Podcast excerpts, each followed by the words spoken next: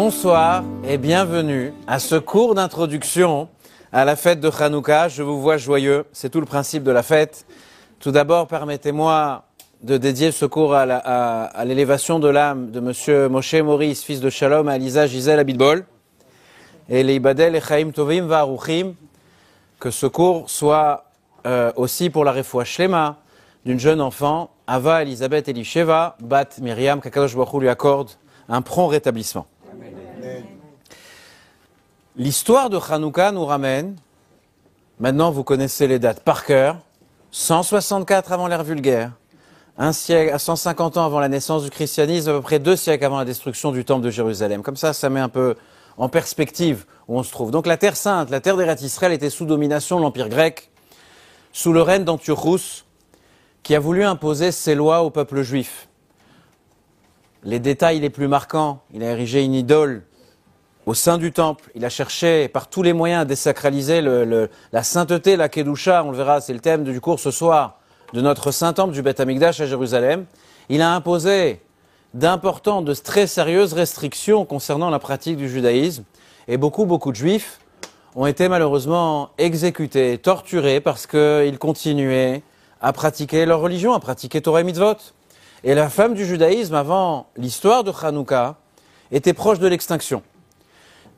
Antiochus va nommer, un nouveau grand prêtre qui va lui obéir, obéir à sa culture, obéir à ses ordres, pour euh, faire en sorte d'assimiler, d'helléniser les juifs en terre d'Israël.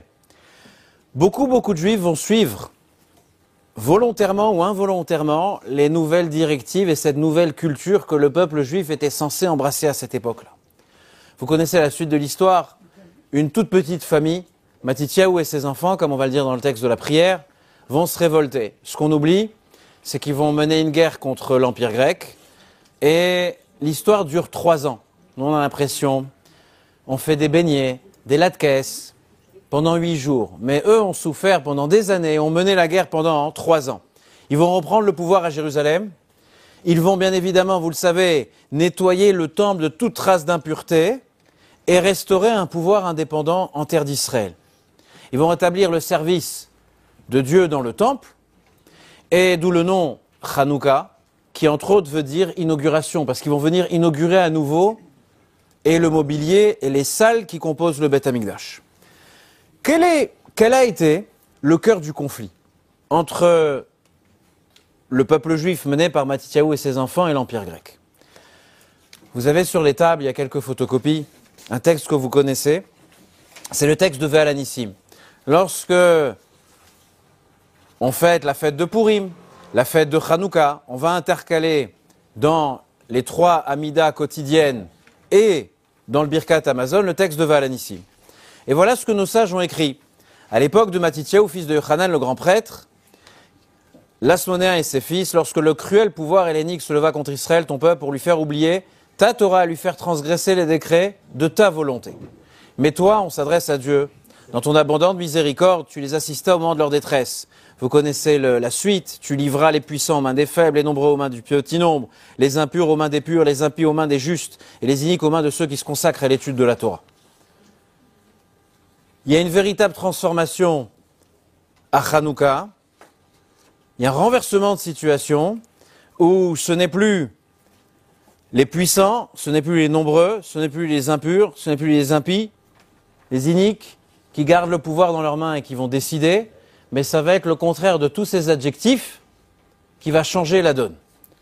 Quel a été le cœur de ce conflit? Dans le texte, on vient de lire qu'ils ont tenté de nous faire oublier, on dit à Dieu, ils ont tenté de nous faire oublier ta Torah. Ils ont tenté de nous faire transgresser les décrets de ta volonté. La question qui se pose, c'est pourquoi nos sages ont insisté sur le fait Les Ashkicham Torah Techa, ta Torah, tes mitzvot. Quand on parle de Torah et mitzvot, nous savons que la Torah est la Torah de Dieu, les mitzvot sont les commandements de Dieu. Pourquoi insister sur le fait ta Torah, tes mitzvot? Bien évidemment, ça peut être euh, une phrase, une forme plus poétique, plus jolie dans le texte. Mais connaissant nos sages, on sait que chacun des détails constitutifs de notre prière, il a son importance. Les mots sont bien évidemment précis. Et si nos sages insistent en disant ta Torah et tes mitzvot, c'est qu'il y a un message qui se cache derrière et c'est ce qu'on va essayer de découvrir ensemble. J'ai l'habitude de le répéter, et, je crois que le secret de la pédagogie et de l'éducation, enfant ou adulte, c'est toujours répéter les choses.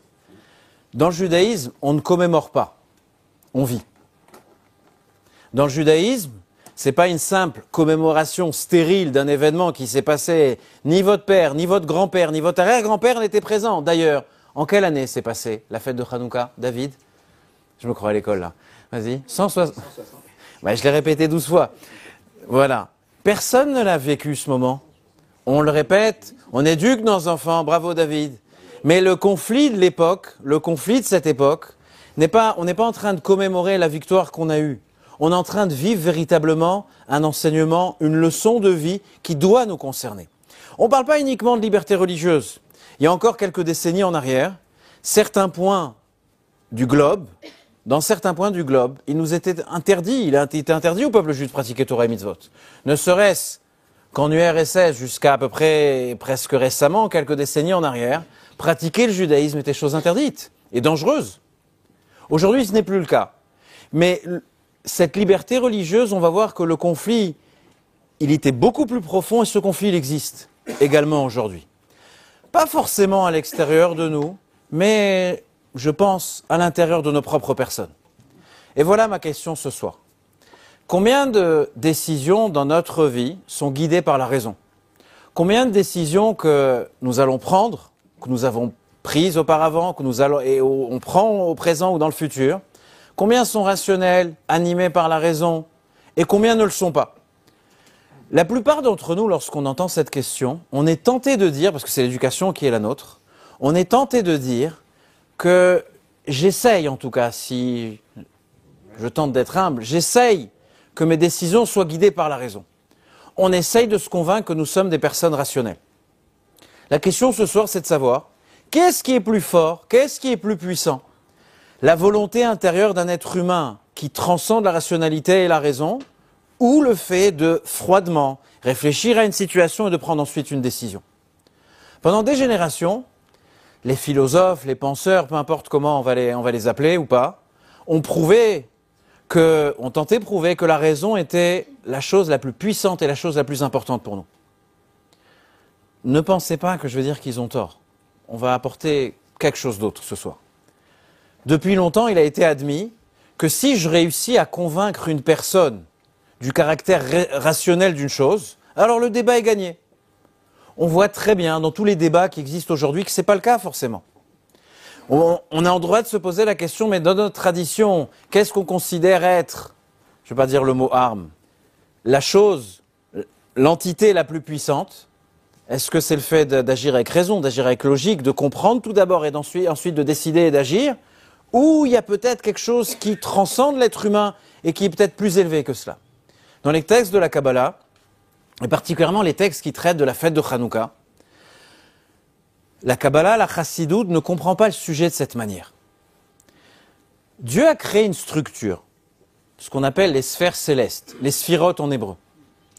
Dix blocs de construction avec lesquels Dieu a choisi de créer les structures spirituelles, de composer euh, euh, la psyché de l'être humain comme on le découvre dans le Tanya. Là, on sort de la fête de Yutet Kislev, la libération de l'Admorazaken. J'ai pu, j'ai eu la chance et le mérite euh, dans un endroit de la planète dans lequel j'ai encore, rien qu'en y pensant, j'ai encore froid.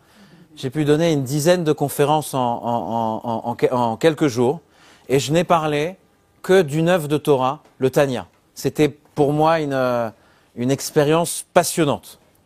Tanya nous explique que la psyché de l'être humain, son âme divine d'un côté et son âme animale de l'autre, est également composée de ces dix blocs de construction chez Dieu, on appelle cela des sphirotes, traduit en français par un terme qui nous éclaire pas plus hein, au contenu de ces sphirotes, des sphères célestes. Bon, on n'a pas. J'ai un problème dernièrement avec les traductions. Vous l'avez entendu ces derniers Shabbats. Problème avec les. Antiochus, c'est traduit Antiochus. Bah, ça ne nous avance pas. Enfin, on aurait pu garder Antiochus pareil. Mais peu importe, tout... c'est le problème des traductions. En tout cas, dans les... la première des dix sphirotes est la sphirat Chochma. Les trois premières sphirotes trois premières sphères célestes sont les capacités intellectuelles et cognitives.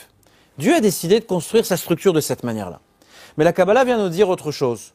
Au-dessus de Chochma, au-dessus de la tête, il y, a quoi? Il y a Keter.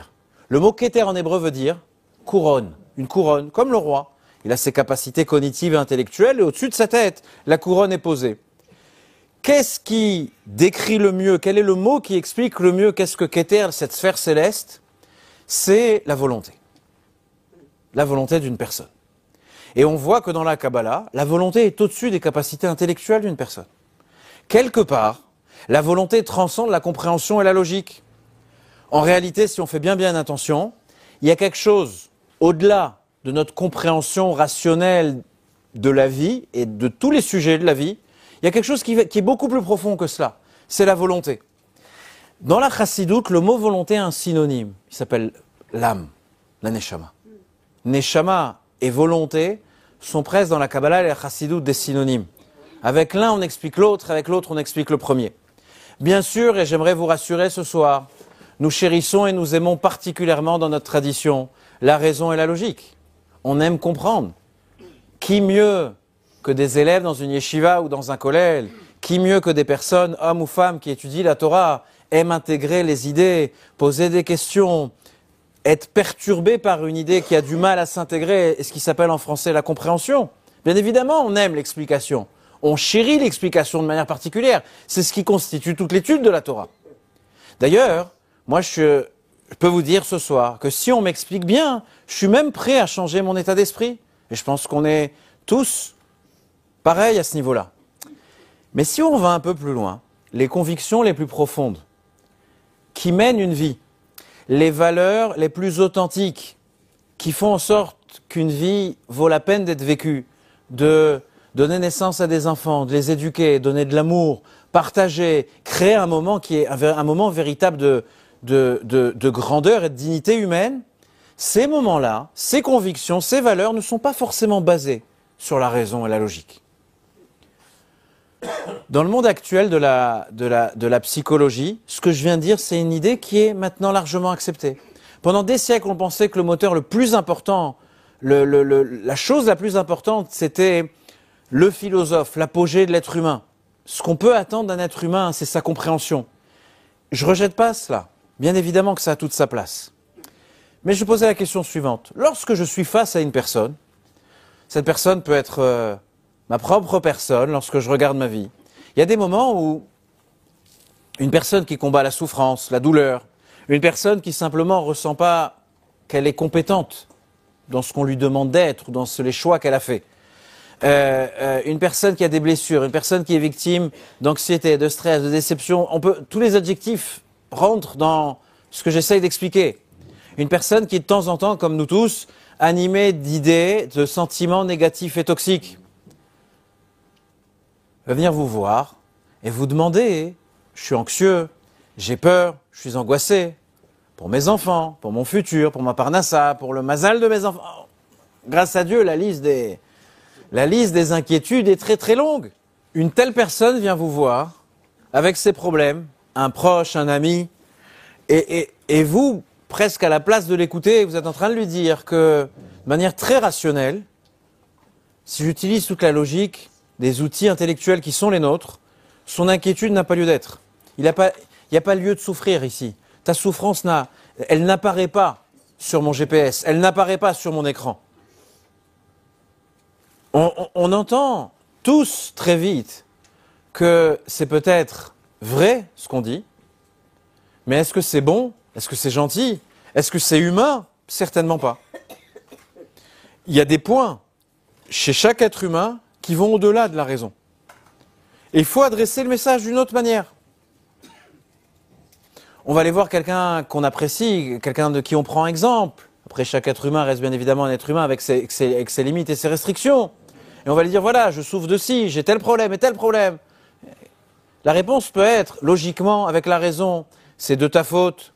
Ce sont tes agissements qui ont causé tout cela. Et donc si tu arrêtes, c'est faux? Non, c'est vrai. Mais est-ce que c'est humain? Ça l'est pas. Et la Kabbalah, la Chassidut vient dire la chose suivante. Bien évidemment que la Chorma est une chose qui est extrêmement importante et indispensable dans notre vie.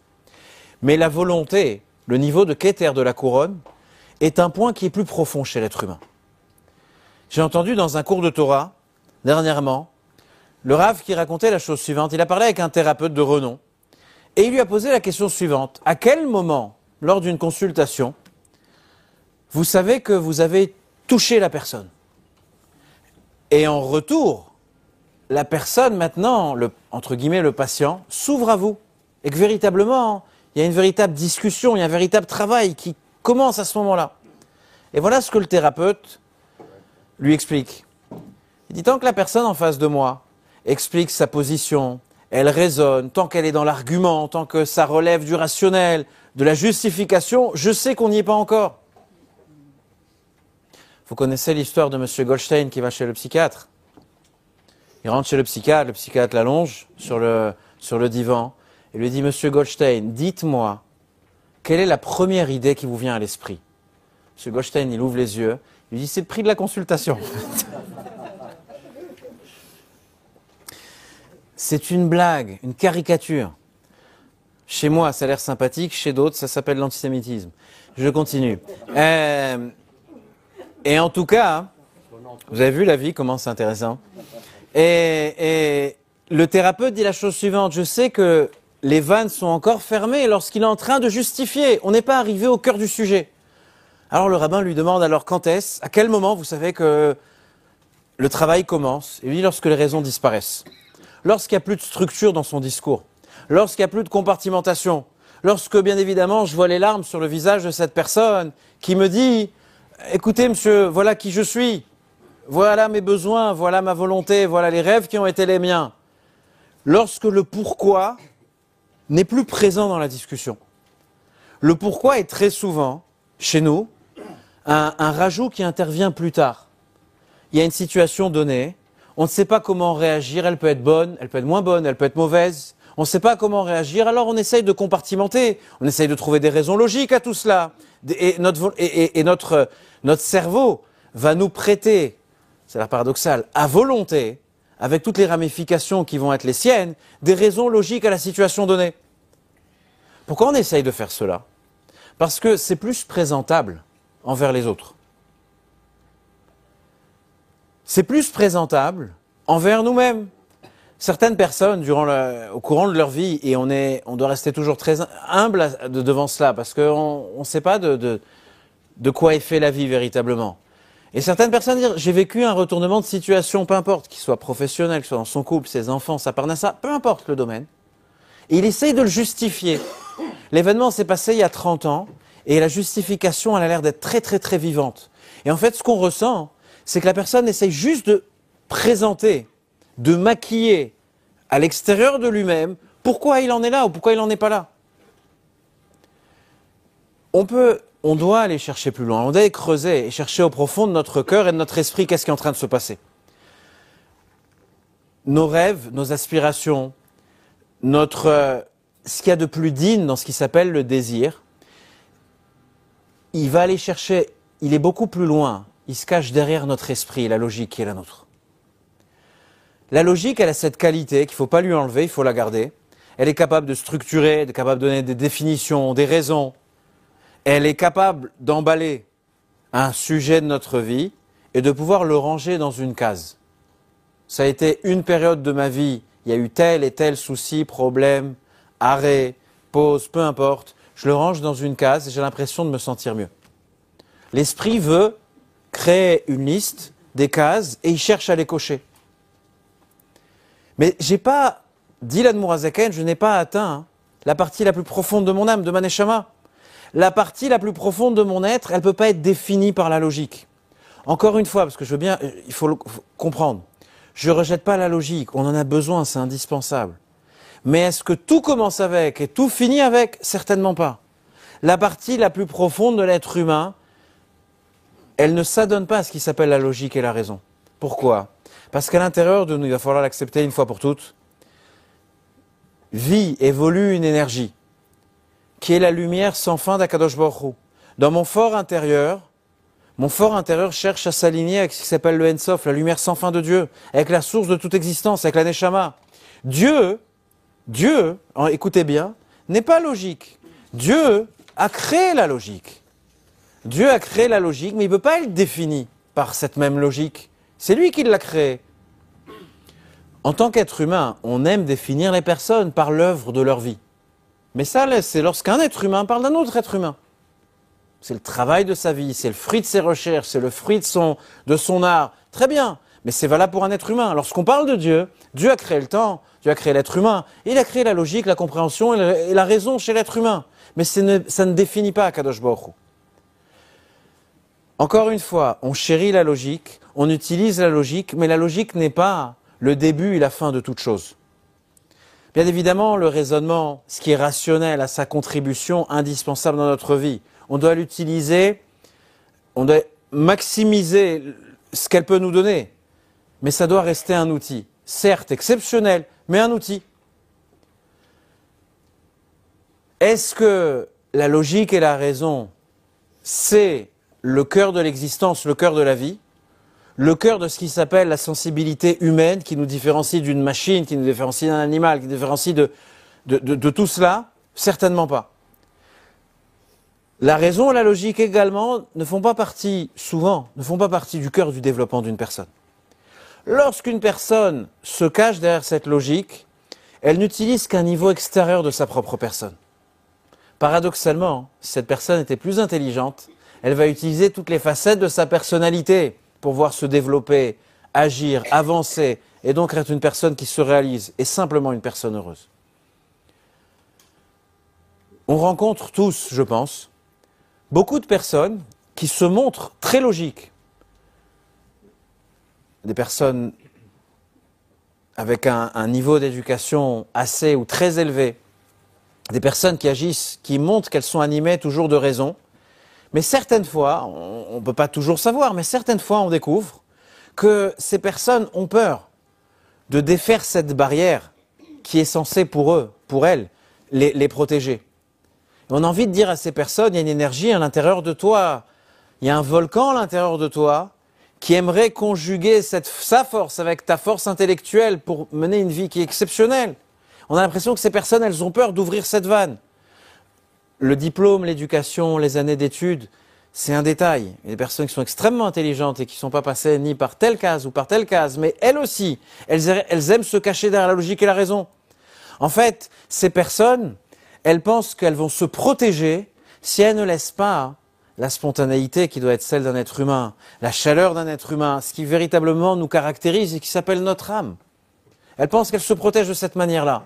Et lorsqu'on fait attention à ces personnes, on les regarde, on a l'impression qu'on parle à quelqu'un qui est détaché.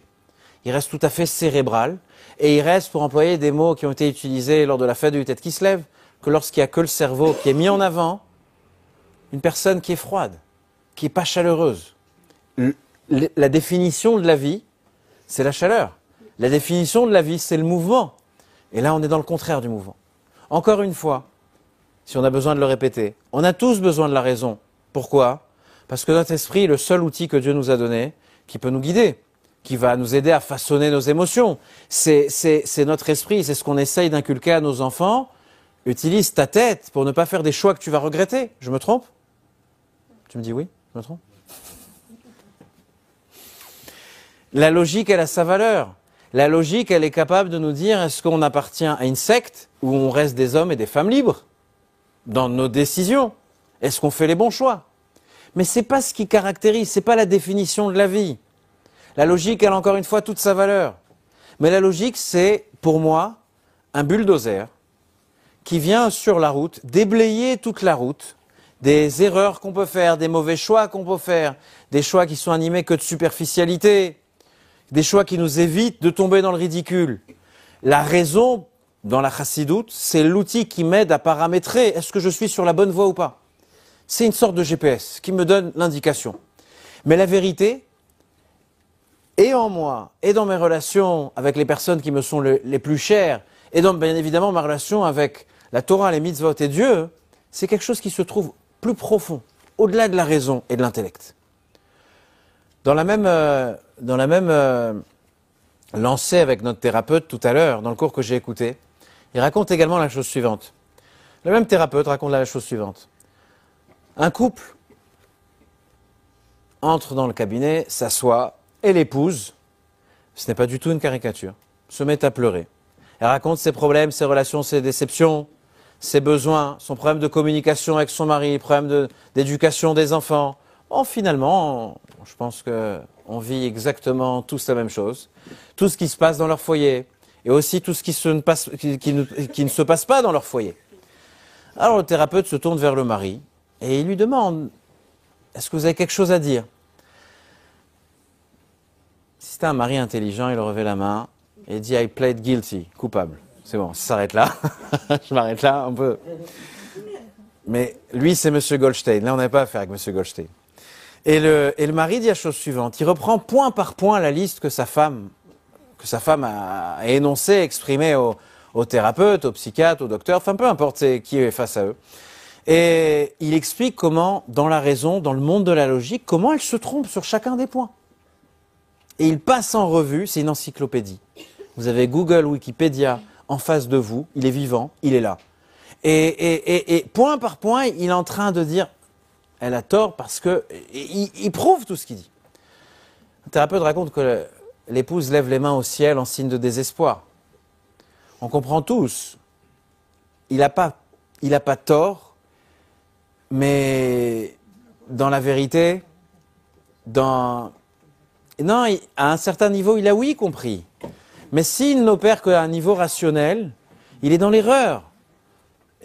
Une femme, une épouse malheureuse, un époux malheureux, des enfants malheureux. Un être humain n'est pas un ordinateur. Un être humain n'est pas une machine. Une, dans le couple, que ce soit l'homme ou la femme, peu importe, l'un envers l'autre. Le premier peut obtenir ce qu'il veut du deuxième s'il le tue. Simplement. Il le tue.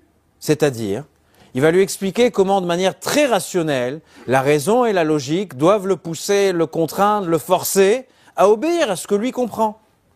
Encore une fois, il n'a peut-être pas tort, mais ça ne s'appelle pas un couple qui est heureux. Ça s'appelle pas, d'ailleurs, ça s'appelle pas un couple. Et, le thérapeute essaie de l'expliquer. Il lui dit lorsque votre épouse, elle veut telle ou telle chose, il ne faut pas la contredire en argumentant tout de suite, comme si c'est un jukebox, il met, il, met, il met une pièce dedans et la musique part. Tout de suite, il sort la liste des choses. Lui dit d'abord dans votre esprit, vous devez créer un espace vide dans lequel ce qu'elle vous demande, ce qu'elle désire, ses, rêves, et de la place. Et vous verrez qu'ensuite la réaction, c'est qu'elle fera pareil euh, vis-à-vis de vous. Et une fois qu'il y aura un espace commun qui va être créé entre vous deux, alors là, il y aura d'autres outils que votre, euh, votre psyché va mettre en avant. Et, et, et vous allez être euh, commencer à, résoudre les problèmes qui sont les vôtres. Alors le mari, qui est un homme intelligent, somme toute, il accepte et il dit la chose suivante, il se retourne vers sa femme. Il lui dit, si tu le veux, ok, j'accepte tout ce que tu me demandes, mais là il est obligé de remettre un petit coup de canif, même si c'est pas logique, même si tu te trompes. Et le mari, il dit, mais euh, j'accepte, je veux être un bon mari. Euh, finalement, je l'aime. Mais le problème, c'est qu'elle a tort, donc je veux bien, pour patienter, entre guillemets, le temps qu'elle soit assez intelligente pour comprendre ce que je suis en train de dire. J'accepte. Vous avez tous très bien compris que cette personne se trompe. Si on prenait chaque détail de la discussion qui, m'échappe, je ne ai pas, peut-être qu'il a raison sur tout. Peut-être qu'à un niveau intellectuel dans la raison, si on était dans une entreprise qui est binaire finalement, on doit gagner ou perdre de l'argent, et même là-bas, je pense que c'est pas pas comme ça qu'on doit. Il y a d'autres valeurs également. Il a peut-être raison, mais finalement, le, plus grand des malheureux dans notre histoire, c'est qui? C'est ni la femme, ni, le thérapeute, c'est bien évidemment le mari. Les décisions d'une vie, dans une vie, dans un foyer, les valeurs d'une vie, les plus grandes aspirations, les plus grandes soifs que notre âme nous exige de nous-mêmes, elles ne sont pas basées sur la logique. Un couple a un désir d'enfant, parce qu'il veut aimer, il veut, il veut en retour cet amour, et il veut que ses enfants aient aussi cet amour d'avoir eux aussi à leur tour des enfants. C'est pas forcément la chose la plus logique. Quand vous regardez de manière très, terre à terre, un bébé est très très très exigeant, plus qu'un époux dans un couple finalement. Et pourtant, on n'en est pas là parce qu'il y a un désir à l'intérieur de nous, une grandeur, une dignité qui nous amène vers quelque chose de tout à fait nouveau. Pour certains, c'est un choc. Comme les cours sont publiés sur Internet, et donc à la vue de tous, je ne peux pas dire où j'ai rencontré ce couple. Vous ne les connaissez pas. Et, un couple que je vois souvent, et d'un certain âge, à la retraite. Et euh, dans la discussion, je demande à ce couple euh, vos, vos enfants, comment vont-ils? Et là, j'ai le mari qui, qui décolle d'un coup. Ah, nous, on a décidé il y a 40 ans de ne pas avoir d'enfants. Je regarde, je dis, ça, la discussion va être intéressante. Dans ce monde, il emploie tous les noms d'oiseaux qui existent. D'accord? D'ailleurs, beaucoup, je, je ne les connaissais pas. Et, et, et, et il me dit, dans un tel monde, comment on aurait pu? Et il, m'explique de manière très terre à terre. Presque. Bon, moi, j'étais un peu tard à ce niveau-là pour prendre des décisions. Grâce à Dieu, on est, on, est arrivé à cinq enfants, donc on ne pouvait plus revenir en arrière. Donc, et il est en train de me prouver qu'il n'y y a aucune raison dans le monde de la logique d'avoir un enfant sur cette terre. Et il m'explique ce qu'il a vécu, etc. Et moi, je suis en train d'insister. Je dis, mais bon, vous avez vécu des choses, des traumas terribles, mais vous êtes un, gentil monsieur, avec des valeurs. Mais il était convaincu que c'était pas possible. J'avais rien à lui dire. Je pouvais rien lui dire. Je lui dis, bon, bonsoir, euh, au revoir, euh, adieu. Voilà, adieu. adieu, je ne plus vous revoir. Et, et la vérité, c'est un choc pour beaucoup de monde. Je vais aller plus que cela. Dans le monde juif orthodoxe, dans le monde juif orthodoxe, quel est l'outil qu'on met le plus en avant? C'est le cerveau. On passe des années à la yeshiva, à comprendre des textes, à, réfuter des textes, ensuite à essayer de résoudre des problèmes dans ces mêmes textes, d'accorder d'autres textes avec cela. On passe des années et des années à étudier.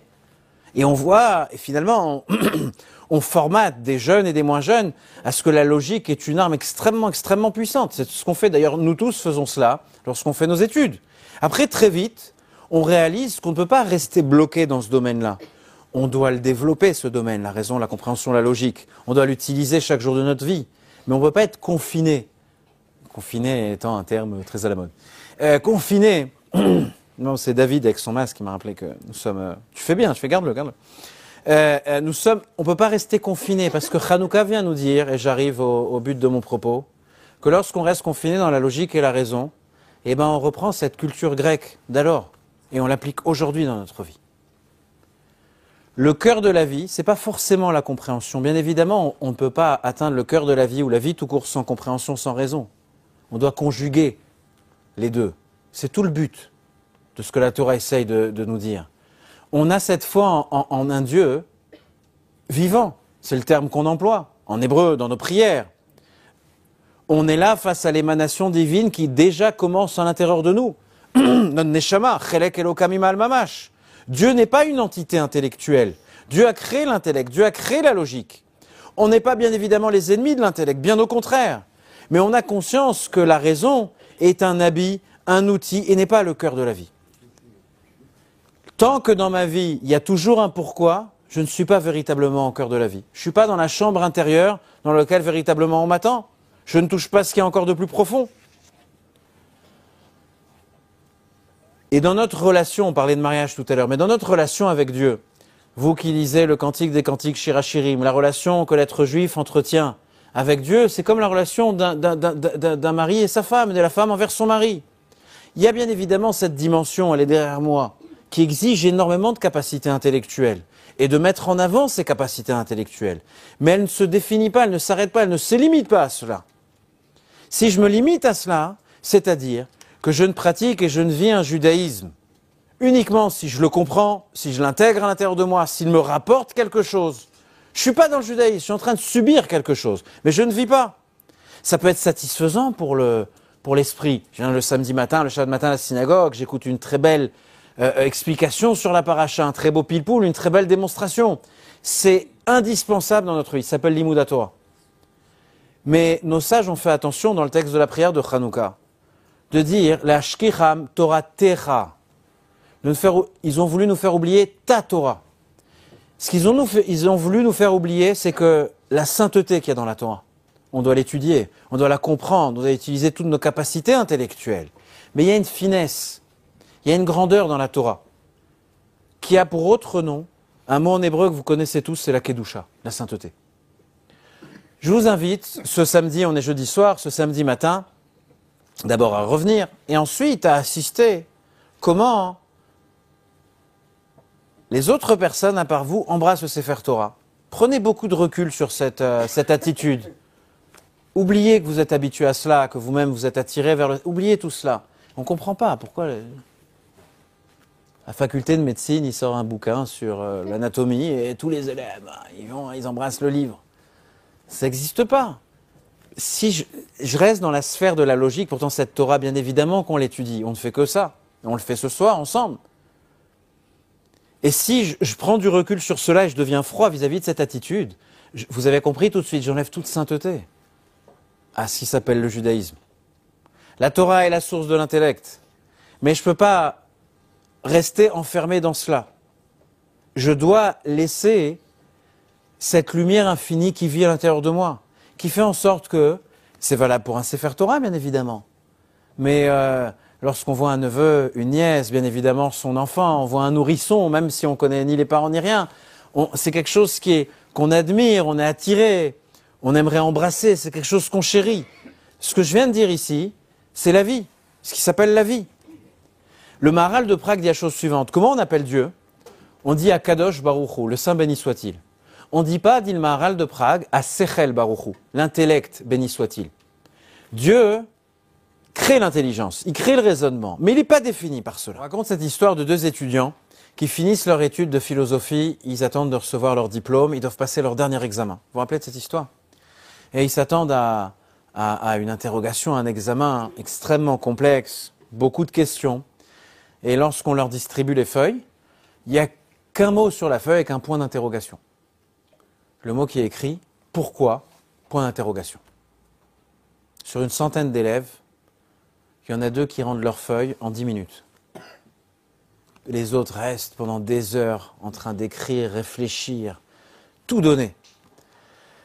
Et on a deux petits jeunes de chez nous comme on les aime.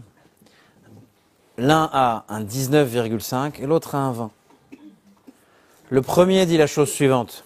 Il répond la chose suivante. Pourquoi Il répond parce que. Le second qui a eu 20 sur 20, on lui demande pourquoi. Il lui dit ouais, pourquoi pas Qu'est-ce que je veux dire par là? C'est qu'en fait, si simplement je demande pourquoi, je suis en droit de sortir de cette dimension-là. Et je dis parce qu'il doit avoir une raison. Pourquoi? Il doit certainement avoir une raison. Si tu es dans la raison, dans la logique, alors forcément il y a une autre logique qui va te répondre à la première et donc il n'y a, plus, a plus de questions. Le second dit, il y a aussi une vie au-delà du pourquoi. Alors pourquoi pas? C'est exactement pareil. Dans chaque relation humaine que nous avons, que nous essayons d'entretenir, de développer, on ne peut pas tout disséquer. Nous ne sommes pas des médecins légistes de ce qui, est, de ce qui doit être notre vie. Par définition, on ne peut pas l'être. Si on est médecin légiste à disséquer chaque chose, c'est qu'on n'est déjà plus dans la vie. Dans la vie, il y a cette dimension de la logique qui vient faciliter, qui vient cimenter, structurer les aspects de notre vie, euh, les fructifier. Mais l'essence, l'essence, la réalité, ce qui a, le cœur de la chose, il n'est pas là. Quand une personne est tente de comprendre chaque détail, c'est une invitation pour moi au désastre. D'ailleurs, vous-même avec vos enfants, lorsqu'ils étaient très très jeunes, et eh papa, pourquoi elle les bleus? Et papa, pourquoi? Et pourquoi? Et pourquoi? Au début, vous, vous répondez. Mais il y a un moment où on essaye de dire à l'enfant, il y a des choses qu'il va falloir accepter. On étudie les mathématiques, on étudie la philosophie, on étudie la médecine. Il y a bien des bases, des axiomes qu'il faut d'abord accepter. Et ensuite, on va essayer de bâtir. Je vais finir avec un mot qui m'a dernièrement beaucoup, beaucoup touché.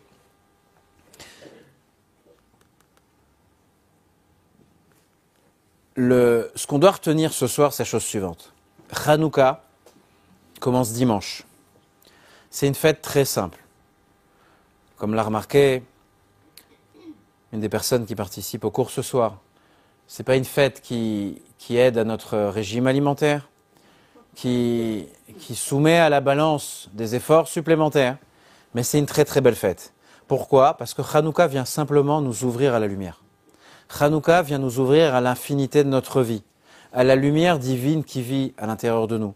Comme je l'ai écrit dans le, dans le dépliant, dans le guide du Bet Rabad, pour la fête de Hanouka, que le rabbi précédent, Rabbi Yosef Yitzhak, disait que le soir de Hanouka, il faut s'asseoir à côté des bougies et écouter ce qu'elles ont à nous dire. De manière très rationnelle, à part le fait qu'une flamme crépite, vous n'entendez rien. Il n'y a pas de message intelligible.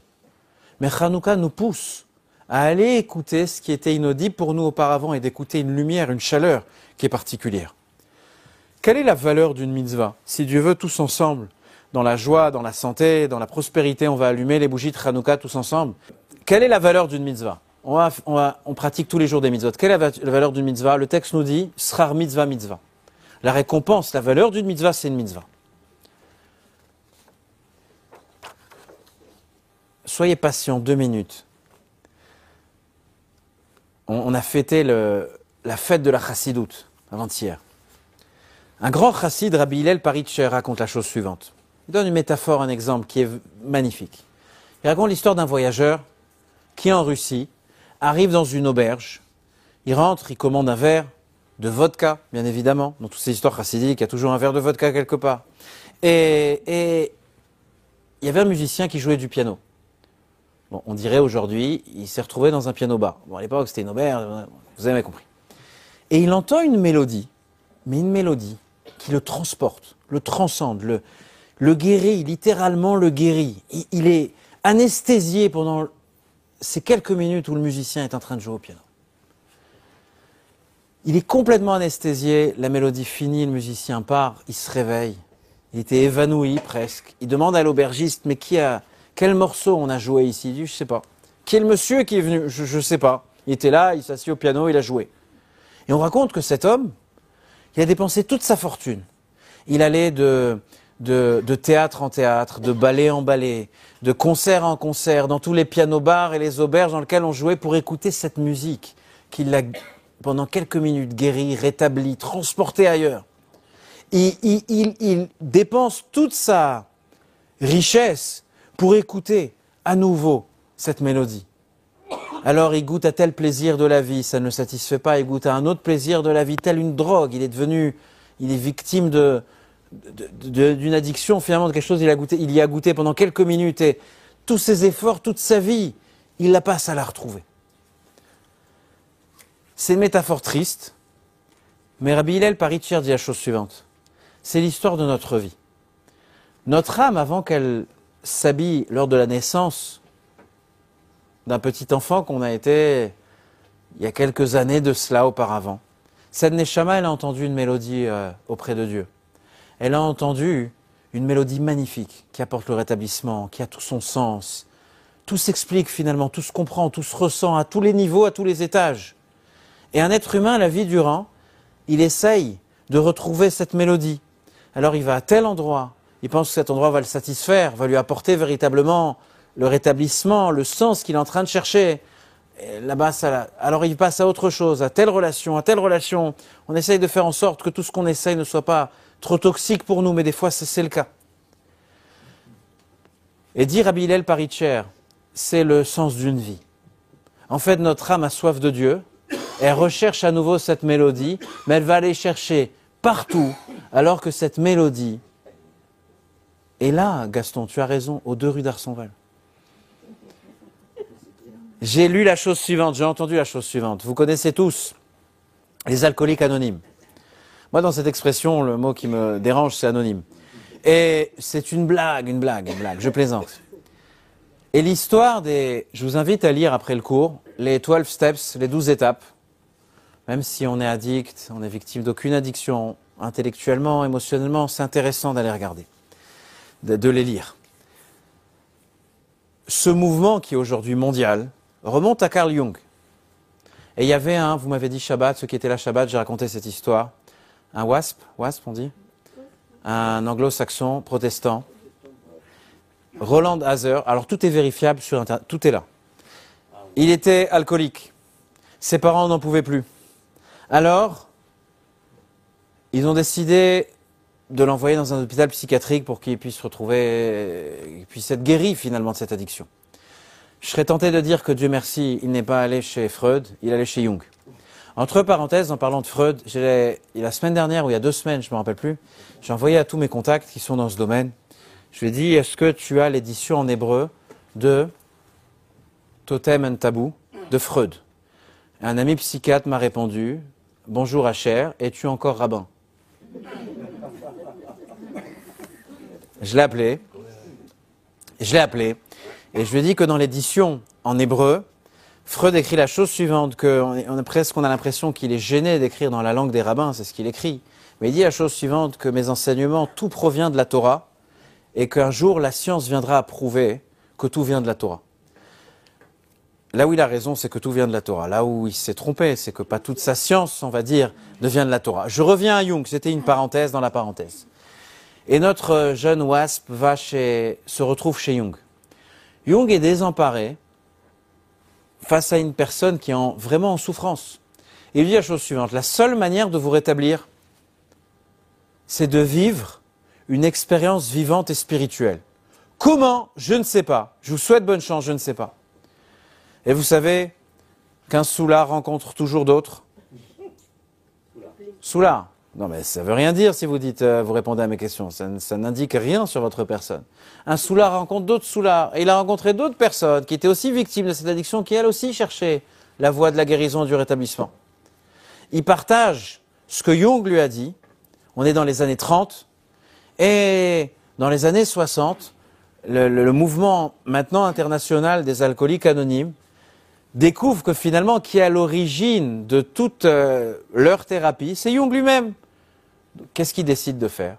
Il décide d'écrire une lettre à Jung pour quand même lui dire que, presque accidentellement, c'est lui qui est à l'origine du rétablissement, de la survie de, littéralement, de dizaines de milliers de personnes à travers la planète. Et Jung répond, dans une lettre, je vous l'enverrai. Il écrit la chose suivante. Il est dit son envie d'alcool était l'équivalent, je, je, je lis ce que Jung a écrit à Wilson, à un faible ni- je reprends, son envie d'alcool était l'équivalent, à un faible niveau de la soif spirituelle de notre être pour la plénitude exprimée en langage médiéval, l'union avec Dieu. Il y a une petite note de bas de page où Jung écrit la chose suivante, comme il est écrit dans les psaumes, que ayal tarog alafike maim, que nafshi tarog elecha elokim. Le roi David écrit la chose suivante. Ayal, c'est une biche, une gazelle. Elle a soif et elle épanche sa soif devant une source d'eau. Dit David à Meller, dit le roi David, ainsi je cherche à épancher ma soif de toi, Dieu. Pour ne pas rester avec cette idée et avancer, Jung, lors de ses 80 ans, a été interviewé et il écrit la chose, il dit la chose suivante. Il dit, celui qui a anticipé toute ma philosophie, a vécu au 19e siècle. Son nom est. Vous êtes assis Tout le monde est assis Rabbi Ber de Mezrich, le Maguide de Mezrich, l'élève du Baal Shem Tov, euh, l'élève du Baal Shem Tov et le maître de l'Admour Azaken. En un mot, ce que Hanouka vient nous dire, c'est qu'on a soif de trouver de l'amour, de sortir de la solitude, de nous attacher, mais avec nos convictions, avec notre chaleur. Vous allez voir qu'on va, on va apporter cette chaleur exceptionnelle. Merci beaucoup pour votre euh, attention et votre présence.